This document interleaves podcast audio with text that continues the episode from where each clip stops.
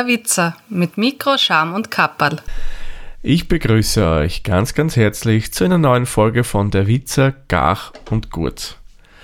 Gach und Gurt ist ja ein Podcast, den ich nicht alleine mache, darum sende ich schöne Grüße nach Bad Ischl zum Peter. Grüß dich, Servus Peter.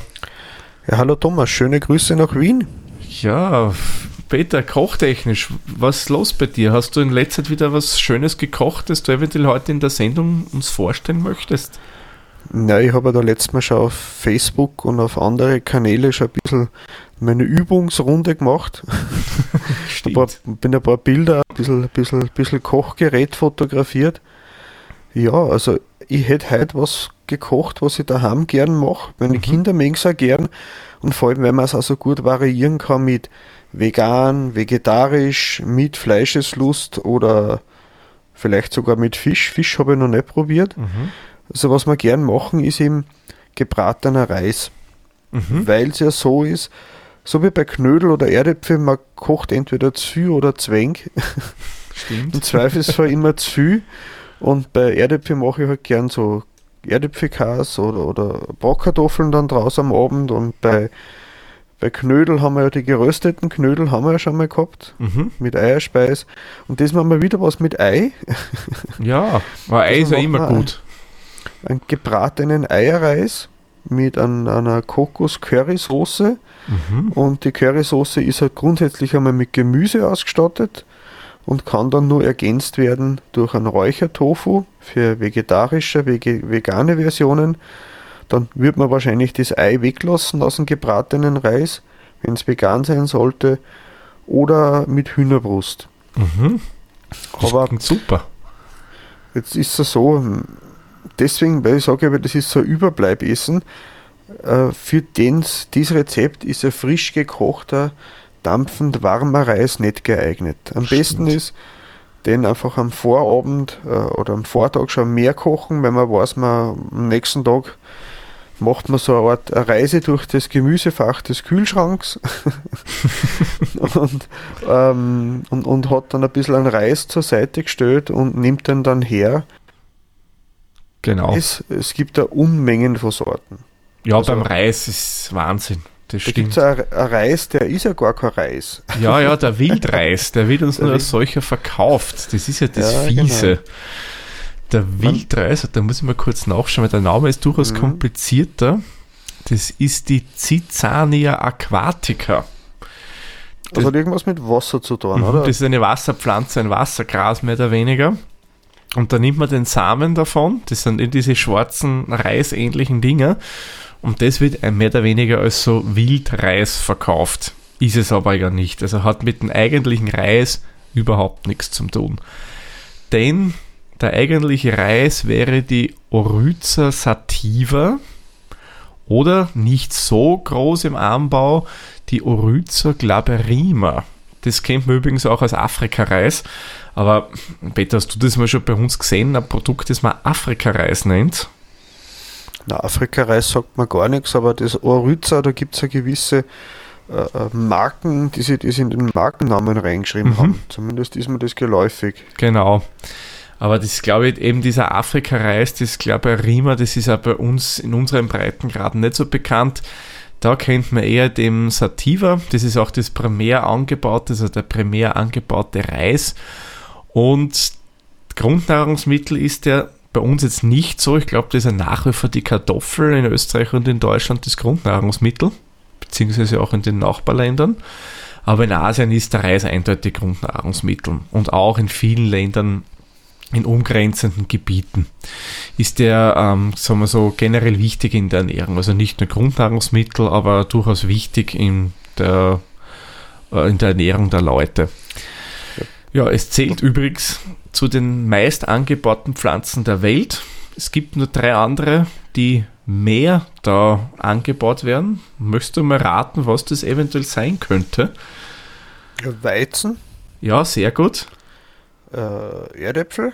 Ah, na, hätte ich nämlich auch getippt. Dieser nicht. Mais? Vermutlich genau. Mais und Hirse, oder?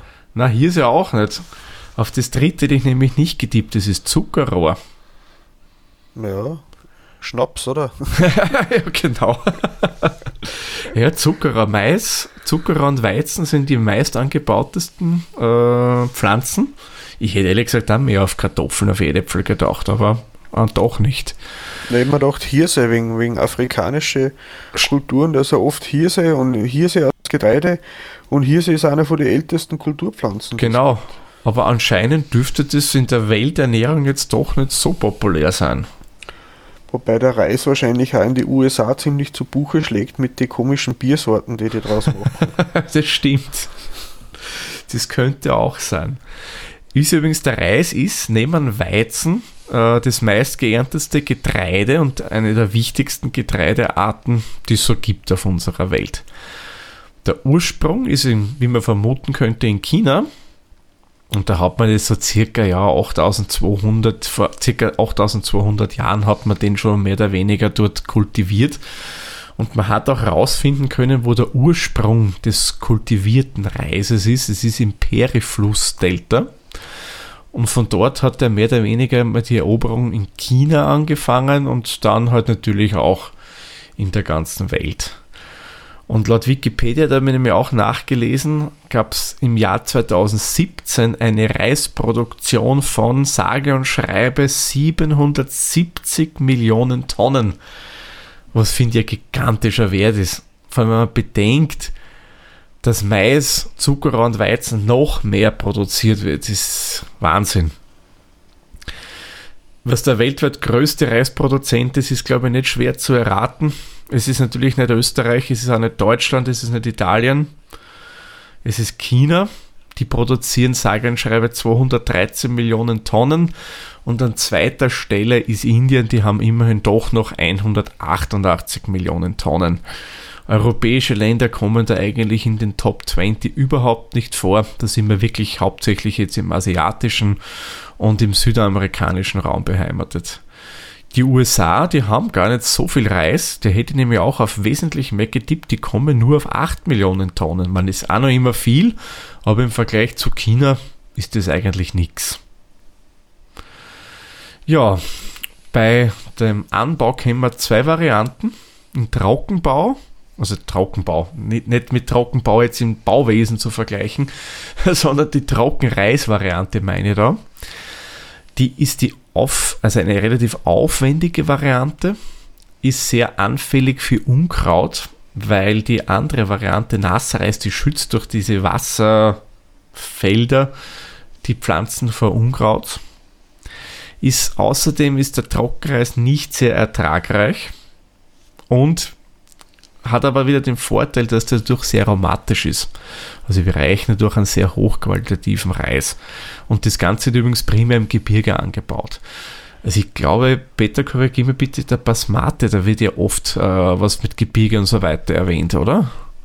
Ich habe da keine Ahnung, ich habe nicht einmal gewusst, dass man Reis, also wie beide anderes Getreide äh, ohne Wasser anbauen kann. Also man, also da habe ich schon wieder was gelernt heute. Also ohne Wasser wird schon gegossen, sage ich mal, aber im Vergleich jetzt zur Nassreis-Variante ist, nennt man das dann Trockenreis.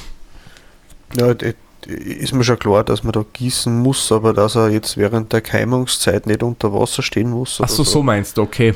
Ja, das gibt es. Ich glaube, ich bin mir jetzt nicht 100% sicher, aber ob nicht im Burgenland auch nach Trockenreismethode wo was angebaut wird. Bin mir aber nicht 100% sicher. Aber man, ich ja. persönlich kenne auch Reis, wie man es so kennt, so von Bildern mit diesen Außenfeldern. Das ist ja, ja genau. ist ja auch die Hauptanbauart, da redet man immerhin von 80% vom Reis, den wir so konsumieren oder der weltweit produziert wird, wird auf die Nassreismethode gemacht, ist nämlich die ertragreichste Form, benötigt aber auch viele Ressourcen, muss man dazu sagen. 3000 bis 6000 Liter Wasser pro, was schätzt du, pro Kilogramm oder pro Tonne Reis? Ja, pro Kilo eher. Genau, richtig. Also 3000 bis 6000 mhm. Liter pro Kilo Reis Wasser benötigt man. Also fließendes Wasser. Was ich jetzt nicht rausfinden konnte, ob das mehr oder weniger einfach nur ich sage mal, von Fluss abgezweigt wird, durch die Felder durchläuft und dann wieder zurück oder ob man das irgendwie anders macht. Das konnte ich nicht rausfinden. Ich, meine, ich habe schon mal wo gesehen in so Dokumentationen, da werden halt die Felder dann so phasenweise überflutet. Mhm. Und ich schätze mal, ähm, die haben ja dann oft auch Probleme, dass dann zum Beispiel das, das Erdreich ja mit fortgeschwemmt wird. Na klar. So. Also da muss man schon ganz vorsichtig und genau arbeiten. Und da habe ich letztens einmal einen Bericht gehört über in Indien, wo es dann probiert haben, die Reisanbaukultur zu ändern, weil es einfach äh, nicht mehr abhängig sein wollten von den, von den ähm, wie sagt man, von den, den Großfirmen, von den ah, okay. Großfirmen, die dann mhm. die Reissaaten verkaufen, sondern wieder selbst versuchen, den Reis selbst zu ziehen, aus dem eigenen Getreide wieder neue Reiskörner äh, zu züchten, die dann immer, so wie man es halt früher gemacht hat, man hat einen Teil der Ernte zurückgehalten und im nächsten Jahr dann wieder angebaut, was er wahrscheinlich beim Reis genauso wie beim Getreide mit den neuen Hybridsorten gar nicht mehr möglich ist. Genau, vermutlich. Und das versuchen sie halt wieder back to the roots, wieder das zurückerlernen, was schon mal gewusst haben, wird wahrscheinlich beim Reis genauso zutreffen. Ziemlich sicher, ja, weil wir wissen ja, die großen Saatenkonzerne, die wollen natürlich Profit machen. Da ist es schlecht, wenn man das gleiche wieder anbauen könnte, was man ja schon angebaut hat. Ja, und das wusste ich nämlich auch nicht. Pro Jahr kann man sogar drei Ernten bei so einem Reisfeld machen. Also ein bis drei Ernten sind da überhaupt kein Problem. Ja, kommt wahrscheinlich auch auf die Längen und Breitengrade drauf an, wo mhm. man das Feld dann hinstellt. Vermutlich. Richtig, also chinesischen Raum, Thailand und da in der Gegend, mhm. da ist es, glaube ich, möglich, weil die sind ja durchaus, ja nicht so wie wir, gut, okay, bei uns ist es nicht immer so extrem, aber eher gleichbleibend, glaube ich, vom Klima, wobei in China kommt es natürlich halt darauf an, wo. Mhm. Ja, also groß genug für verschiedene Klimazonen. Genau, das ist richtig. Also das wäre jetzt mal grundsätzlich ein bisschen Info zum Reisen. Jetzt würde ich sagen, schauen wir uns mal ganz kurz an, was wir so, ich sage in unseren Gefilden so primär an Reis verwenden. Sehr bekannte Sorte, die auch in Europa angebaut wird, wäre der sogenannte Arborio-Reis. Der kommt aus Italien, wer es ganz genau wissen will, aus der Po-Ebene. Und das ist eigentlich der typische Reis für das Risotto. Ja. Also das ist eine Rundkorn-Variante und der wird in Italien hauptsächlich für Risotto verwendet. Sehr bekannter Reis, den ich persönlich total gern mag, ist der Basmati. Und da habe ich nämlich auch wieder was gelernt. Basmati ist Hindi und es bedeutet Duft in unsere Sprache übersetzt. Denn das ist ein Duft, eine Duftreissorte, die eigentlich, wird zwar jetzt in Asien angebaut, aber ursprünglich aus Afghanistan kommt, was ich auch nicht gewusst habe, wenn ich ehrlich bin. Und das ist eigentlich die Reissorte, die auch in der asiatischen Küche besonders beliebt ist. Wenn du in der Asia-Lokal gehst oder generell in Asien schaust, wird hauptsächlich der Basmati verwendet. Und von dem gibt es auch verschiedene Arten. Also es gibt nicht nur den Basmati, sondern gibt es verschiedene Arten. Und damit er sich so nennen darf, muss er auch bestimmte Kriterien erfüllen. Der muss nämlich mindestens 6,5 mm lang sein. Ebenfalls eine Duftreissorte, und das ist die, die du verwendest hast, ist der Jasminreis. Der stammt ja, genau. aus Thailand. Und der hat den Namen, weil er beim Kochen ein bisschen nach Jasmin duftet. Also, ich finde, der hat wirklich einen super angenehmen Geruch. Also meine Kinder, die stehen da voll drauf. Also wenn ich da so einen Reis, wenn er schon fast fertig gekocht ist, dann kommen sie auch immer von selber noch in die Küche und ein wenig, na, riecht schon so gut, wollen wir ja. schon haben, wann ist das Essen fertig? Ja, das ist, der, der ist super. Ja, ich mag ihn auch total gerne. Eben dieses Jasminige, was er hat, der riecht auch schon ziemlich intensiv, wenn du noch gar nicht gekocht hast. Der findet der auch schon sehr kräftiges Bouquet.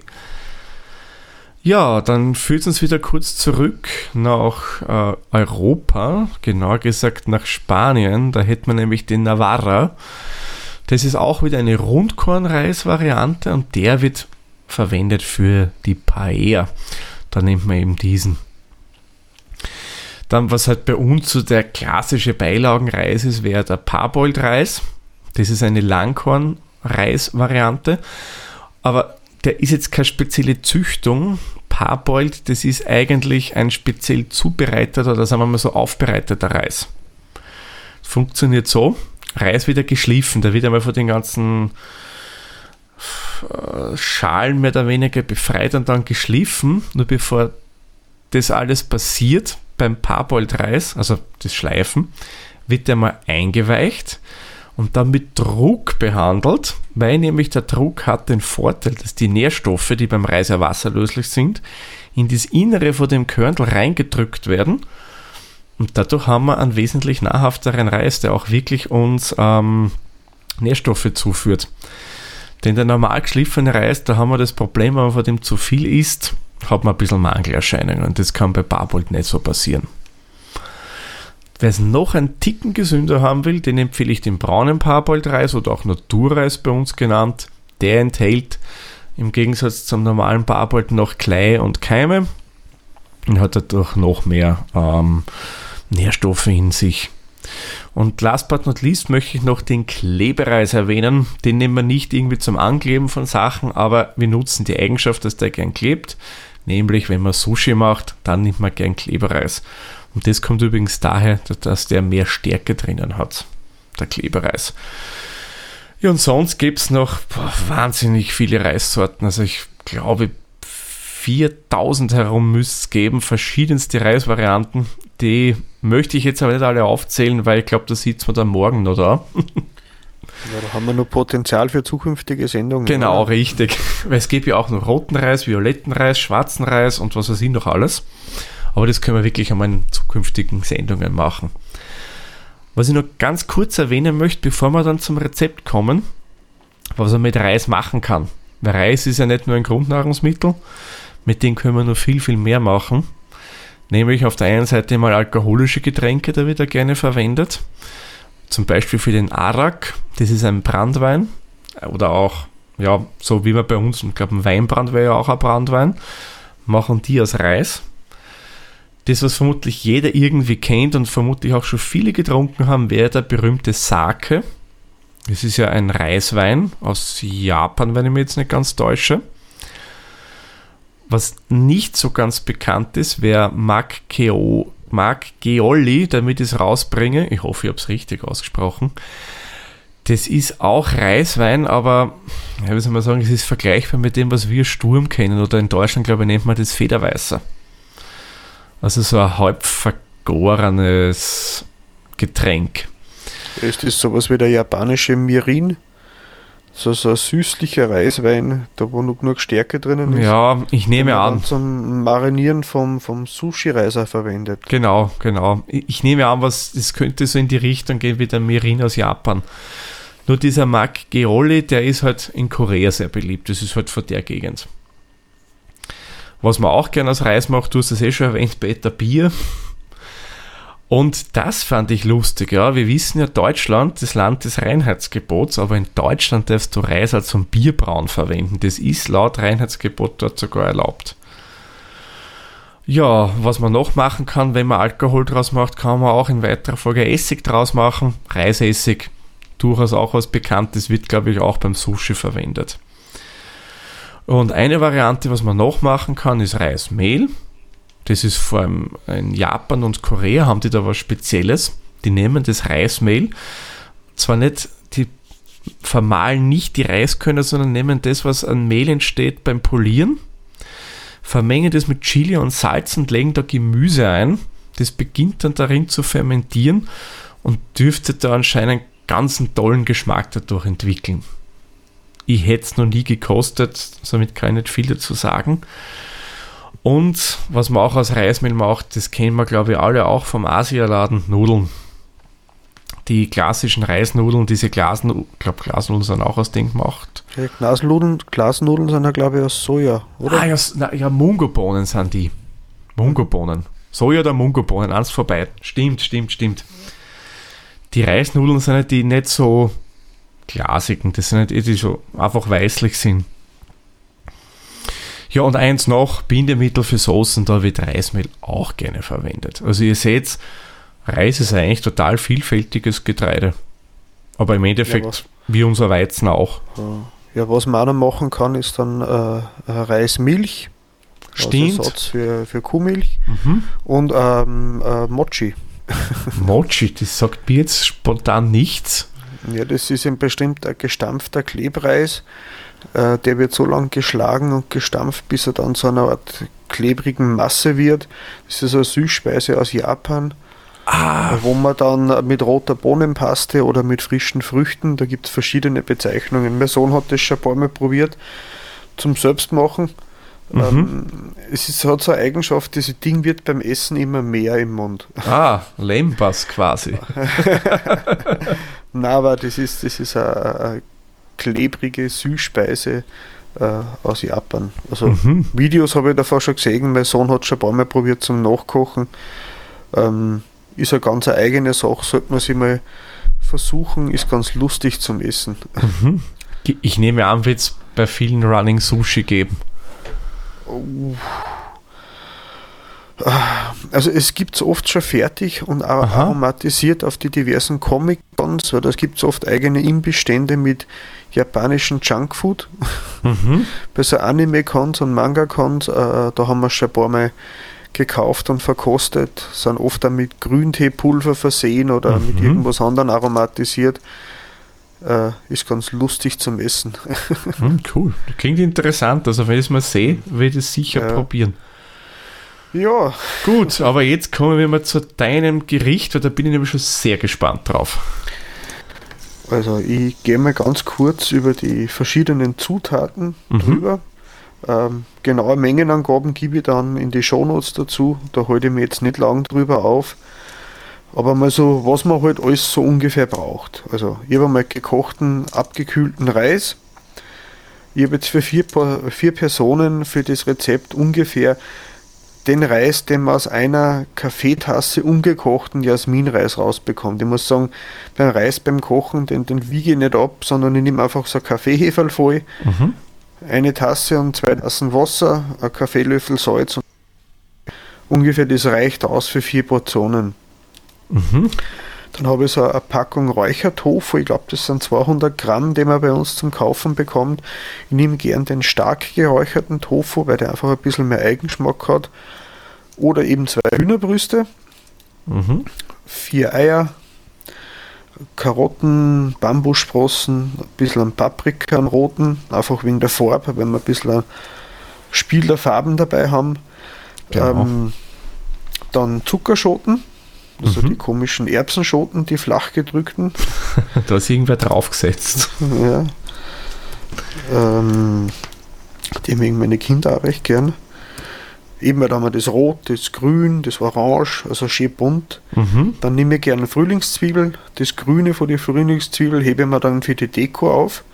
Mhm. Das streue ich dann zum Schluss oft gern drüber. Dann hat man wegen so Curry, hat so rötlich-gelbe Soße mit ein paar grüne Flankerl drüber. Dann noch einmal Knoblauch, da brauchen wir einen für das Gericht und einen fürs Marinieren. So eine Zehe, ein bisschen Tomatenmark, eine rote Currypaste. Ähm, die rote Currypaste, die es bei uns zum Kaufen gibt, das ist so die mittelscharfe. Mhm. Es gibt da meistens nur gelbe und grüne, aber ich glaube, die bin mir nicht sicher, wo die schärfere ist. Ich, glaube fast die, die, die, gelbe. Bitte meinst du, das, was ich bei uns mhm. kenne, was man da kriegt, ist grün, immer das, was als Milch ja. verkauft wird. Rot so schärfer und gelb scharf. Ja, dann haben wir noch Dosen ungesüßte Kokosmilch und dann eine Handvoll äh, geschälte, die ungesalzenen Erdnüsse, so die was beim Nikolaus aber gibt. ah ja, klar. Genau. So eine Handvoll, also so, da bin ich nicht so genau. Und dann zum Würzen, ich verwende in dem ganzen Rezept eigentlich kein Salz. Mhm. Weil das meiste Salz, ich verwende dann Sojasauce zum Abschmecken, da ist eh schon so viel Salz enthalten. Mhm und ein bisschen noch äh, so eine Sweet Chili Soße, mhm. die es oft gibt, die was so süß scharf ist. Ein bisschen neutrales Pflanzenöl und noch Sesamöl. Äh, genau. Und wenn man es gern mag, mein kleiner Sohn mag es gern, Tiefkühlerbsen. Weil das gibt dann ein bisschen so grüne Punkte noch mitten im Gericht drinnen. Mhm. Außerdem eiweißreich und gesund und, und Tiefkühlerbsen sind immer vorzuziehen, vorzuziehen vor Konservenerbsen. Auf alle Fälle. Die sind dann frisch, eigentlich sind sie frisch eingefroren. Genau. Da kann man nicht viel schief machen. Genau, aber bei den Dings machen. ist das meiste schon weg bei dir aus der Dose.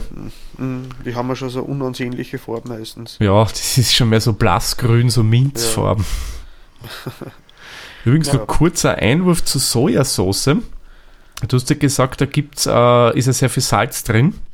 Ja. Und da gibt es ja die japanische Marke Kikoman, glaube ich, heißen die. Ja, der mit der weißen Koppen.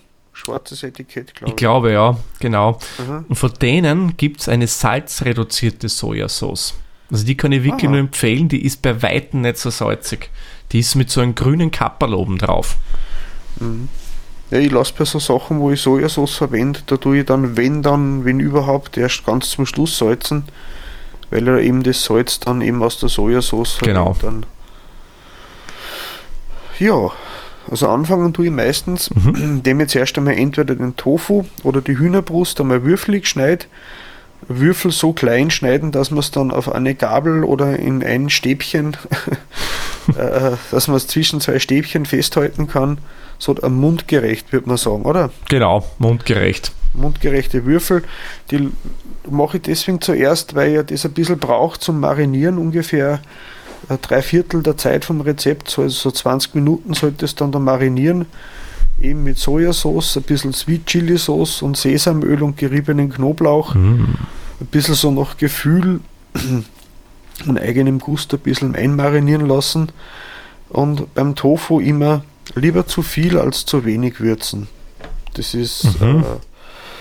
äh, äh, der nimmt Geschmack nur sehr schwer an. Äh, wenn man den Naturtofu-Geschmack nicht so gut mag, lieber ein bisschen zu viel vom, von der Würzung. Ähm, ist, meist, ist noch nicht schief gegangen, muss ich ehrlich sagen. Okay.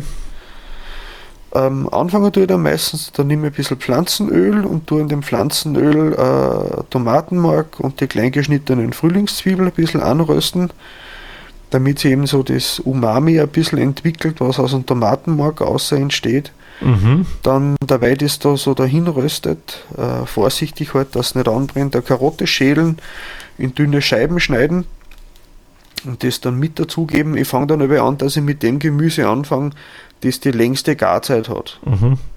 Und Karotte ist ja das härteste an Gemüse. Stimmt, von den Sachen, die du genau. verwendest. Ja, genau. Und das nächste nehme ich dann die Bambussprossen. Ich verwende da meistens die Bambussprossen im Glas. Mhm. Ich muss sagen, ich habe bei uns auch noch nie frische Bambussprossen zum Kaufen bekommen. Vielleicht bei euch am Naschmarkt oder so. Da eventuell, aber sonst die kennst ehrlich gesagt primär ja. auch nur im Glas. Die sind ja diese, die so ausschauen wie kleine Holzplatteln, oder? Ja, genau, Verwe genau. Okay, dann verwechsel ich es jetzt eh nicht. Gut, ja, ja kenne ich auch nur im die, Glas. Die, die, die, die spermaförmigen Dinger waren dann die Sojasprossen. Genau. Oder Mungobohne. Mungobohne, ja genau. Na, aber die Bambussprossen, ich mag es auch gern. Äh, so viel Eigenschmack haben sie nicht, aber die Konsistenz ist ganz gut. Mhm. Die, zer die zerkochen sie ja nicht. Also da bleibt die Konsistenz erhalten während dem Kochen dann. Okay, deswegen gibt es sie gleich auch in Karotten rein. Na, macht ja, schon Sinn. Das, äh, dann eben noch äh, Knoblauchzehe pressen oder reiben. Dazugeben, jetzt ist ja schon genug Material in der Pfanne, damit es nicht gleich anbrennt, der Knoblauch und dann eben nur äh, Currypaste dazugeben, alles einmal gut durchrühren ähm, und dann eben mit Kokosmilch aufgießen. Ähm, wer nicht so viel Kokosmilch mag, kann eine Hälfte Kokosmilch, Hälfte Wasser verwenden. Ich glaube, das ist so 200 Milliliter Dosen, was im Normalfall zum Kaufen gibt bei uns. Mm, ja. Ja, vielleicht noch nicht gleich alles dazugeben und ein bisschen nachgießen. Wenn das dann einmal kurz aufgekocht hat, gebe ich erst hinterher den Paprika dazu, so kleine Würfel geschnitten. Mhm. Wie gesagt, Paprika ist ja von Haus aus relativ weich mhm. oder, oder nicht so fest, der wird sofort zerkochen, wenn man den länger drinnen lässt.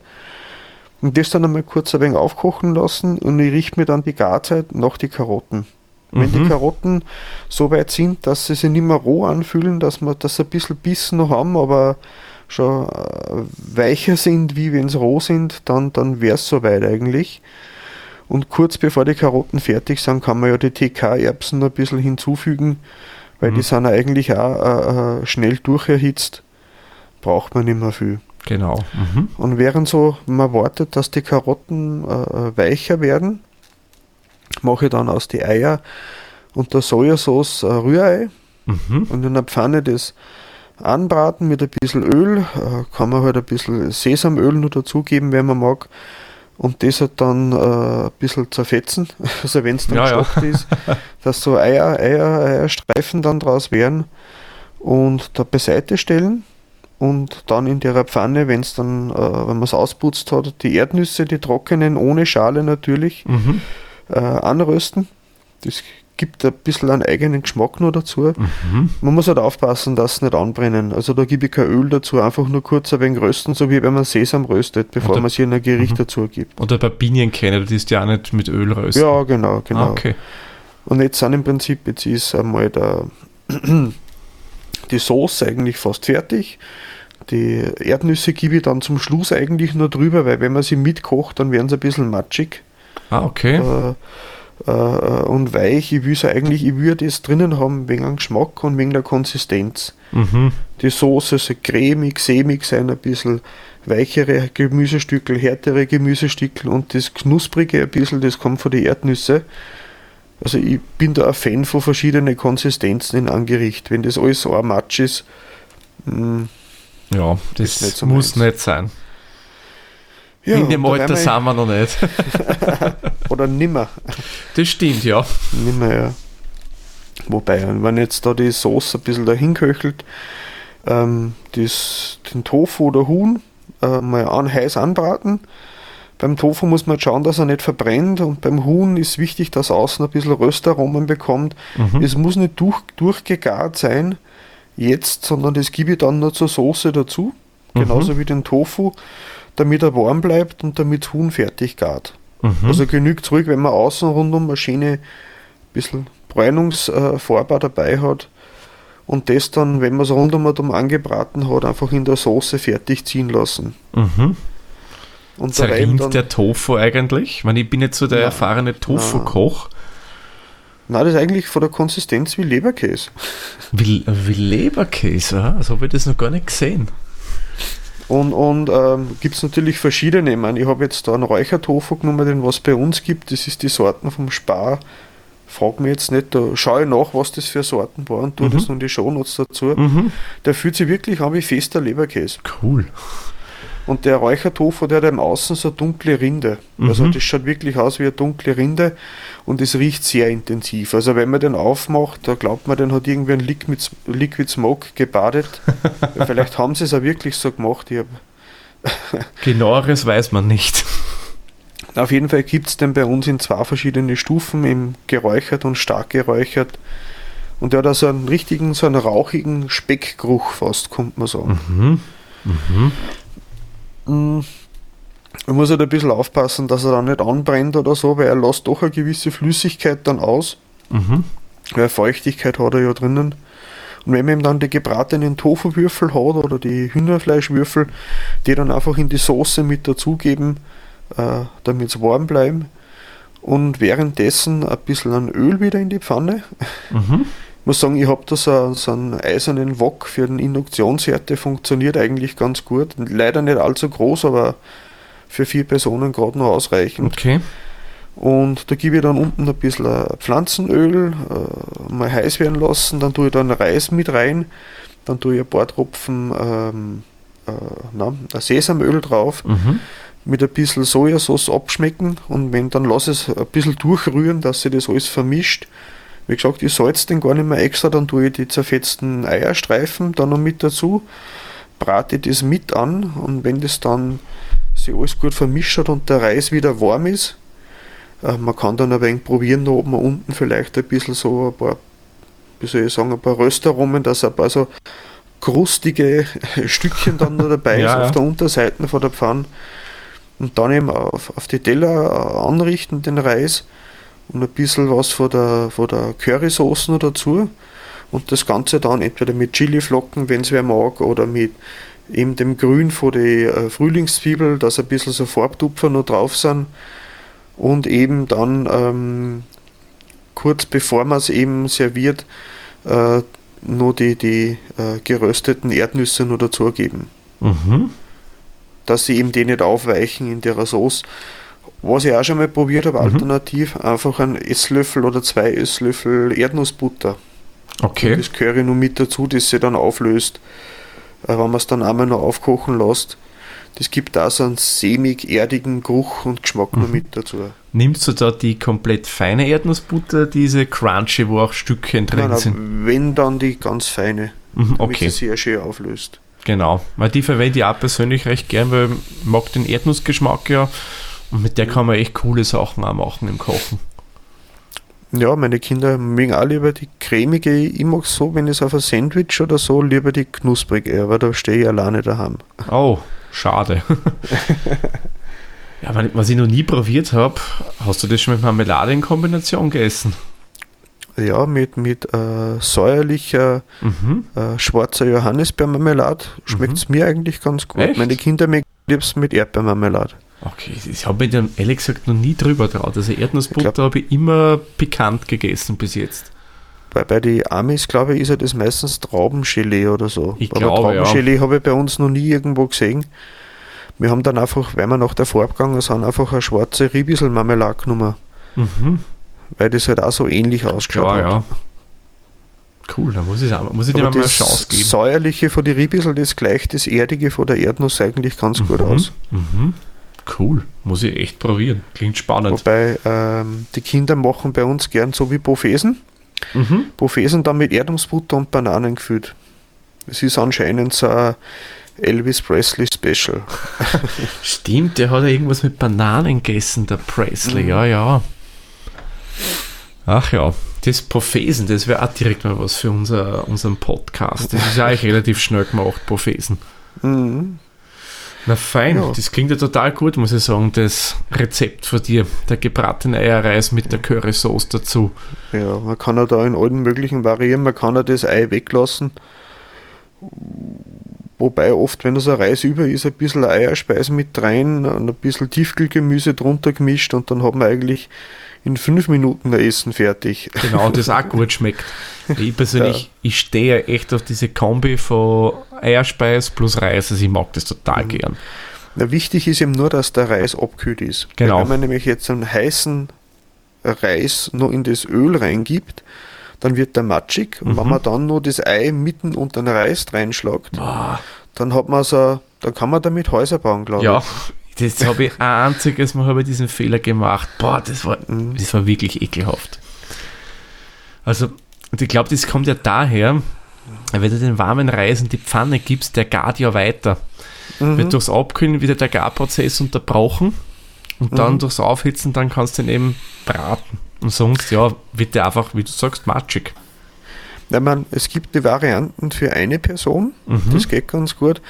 Einfach den Reis mit der Sojasauce ein bisschen anbraten, dann die Pfanne so halb von der Hitze stellen, Mhm. dass man quasi die, das, den Reis auf eine Seite von der Pfanne stellt. Das geht mit dem Wok recht gut. Mhm. Also in, bei meinem Induktionswok. Dann habe ich die Hälfte der Pfanne, die ist ja dann heiß, die andere kühlt schon langsam aus. Dann in der Hälfte der Pfanne dann direkt die Eierspeisen machen. Man Mhm. sagt, für eine Person genügt man dann meistens ein Ei. Klar. Und dann, wenn das schon so gestockt ist, und dann das Ganze mit den Stäbchen durchmischen. Mhm. Weil dann braucht man möglichst nur ein Geschirr anbotzen. Genau, was ja auch nicht Und für, schlecht ist. Und für eine Person, und dann tue ich halt nicht groß noch Gemüse dazu, dann einfach ein bisschen Frühlingszwiebeln noch drunter und vielleicht äh, eben ein bisschen Tiefkühlgemüse oder ein paar Chiliflocken drauf. Ist, ist vor allem, wenn man trainieren geht oder so, das ist relativ leicht verdaulich mit Mhm. dem Reis und die Eier. Und da muss man nicht stundenlang warten, bevor man dann die Gewichte heben kann oder so. Genau, das stimmt. Na cool, also was ja bei dem Rezept echt super ist, wie du ja gesagt hast, man kann das echt in allen möglichen Varianten irgendwie machen. Vegetarisch, vegan, die Gemüsesorten tauschen. Sowas finde ich immer cool, wenn du ein Basisrezept hast und du kannst daraus zig andere Sachen machen. Man, man könnte den Paprika zum Beispiel, weil es von der Garzeit ähnlich ist, durch Zucchini tauschen. Mhm. Aber ich würde schon schauen, dass man von den Konsistenzen ein bisschen verschiedene Sachen drinnen hat. Ja. Ich würde jetzt nicht Zucchini, Kürbis und, und, und Gurke oder irgend sowas oder eben ein bisschen was Knackiges, so wie die Bambussprossen und die Karotten, ein bisschen was Weicheres wie Zucchini oder Kürbis oder Paprika. Äh, Vielleicht dann, äh, wenn ich sage, zum Beispiel den Frühlingszwiebel eben ganz zum Schluss dazugeben, damit er eben den Biss noch hat. Und farblich, finde ich, schaut es ja auch schön aus, wenn man da verschiedenste Sachen nimmt. Ja, man kann da ganz gern einfach eben, wie gesagt, einen Sesam, Sesam nehme ich auch gern, Mhm. einen frisch gerösteten Sesam statt die Erdnüsse oder Cashewkerne. Mhm, mhm. Stimmt. Könntest du dir auch vorstellen, Koriander drüber zu streuen? Weil den mögen ja nicht viel. Magst du. Koriander? Koriandersamen ja. Aha. Ah, die Kori- Blätter auch nicht. Koriandergrün ist sowas ähnliches wie Handseife, oder? Könnte man so sagen. Nein, ich persönlich mag halt irgendwie, weiß nicht warum, ich mag den Koriander vom Grün, den Geschmack total gern. Nein, ich muss sagen, ich sage, ich nehme gern, wenn ich mir mein eigenes Chili con Carne Gewürz mache, im Mörser und die ganzen Gewürze trocken röste vorher nochmal, Mhm. da sind schon ein paar Koriandersamen auch mit dabei. Also das, das geht ganz gut, aber das Grün, ähm, ich habe mal passiert, dass ich das Koriandergrün mit Petersiliengrün verwechselt habe Mm. und hätte dann so eine Salsa hergerichtet, bisschen so einen türkischen, oder eigentlich war es ein türkischer Tomatensalat mit viel Petersilie drinnen. Mhm. Ähm, das war nicht so lecker. Das denke ich mir. Das ist, kann ich mir sehr gut vorstellen, weil wenn man Petersilie eigentlich nehmen würde, dann Koriander erwischt. Ja, Erstmal mit Liebstöckel passiert. Da habe ich dann Liebstöckel-Semmelknödel gemacht. Liebstöckel Semmelknödel. Ich, meine, ich weiß, du bist ja kein großer Fan vom Liebstöckel und das, ja, das, ja, denke ich mal, das wird nicht so deins dann sein. Also vor allem unerwartet. Eben. Weil rechnen mit einem Liebstöckel-Geschmack in Semmelknödel drin. Ja, Fein. ich glaube, von meiner Seite hätten wir es dann, oder? Ja. Hast du noch irgendein... Im Grunde jetzt wüsste ich jetzt nichts mehr, was man Mhm. groß dazu sagen könnte. Ich denke, wir haben da ausreichend Informationen, sowohl zum Reis- und superdetailliertes Rezept. Ich glaube, so lange Sendung haben wir eh noch nicht zusammengebracht. Na, wir sind jetzt schon gut auf 41 Minuten, also ja, passt schon so. Jede Menge Fakten, das ist ja immer gut, wenn man da ein Ja. bisschen Hintergrundwissen hat. Na, passt. Dann würde ich sagen, können wir ja zu dem Punkt überschreiten, dass wir den Sack der Folge zumachen. Ja, gern. Soll es von eurer Seite aus noch Fragen zum Rezept geben, könnt ihr euch gerne bei uns melden, bei Twitter oder ihr schickt eine Mail und wir helfen euch dann natürlich gern mit Rat und Tat weiter. Ja, Peter, ich sage dann danke für das tolle Rezept und für die Zeit, dass du dir wieder genommen hast, dass wir gemeinsam die Folge aufnehmen.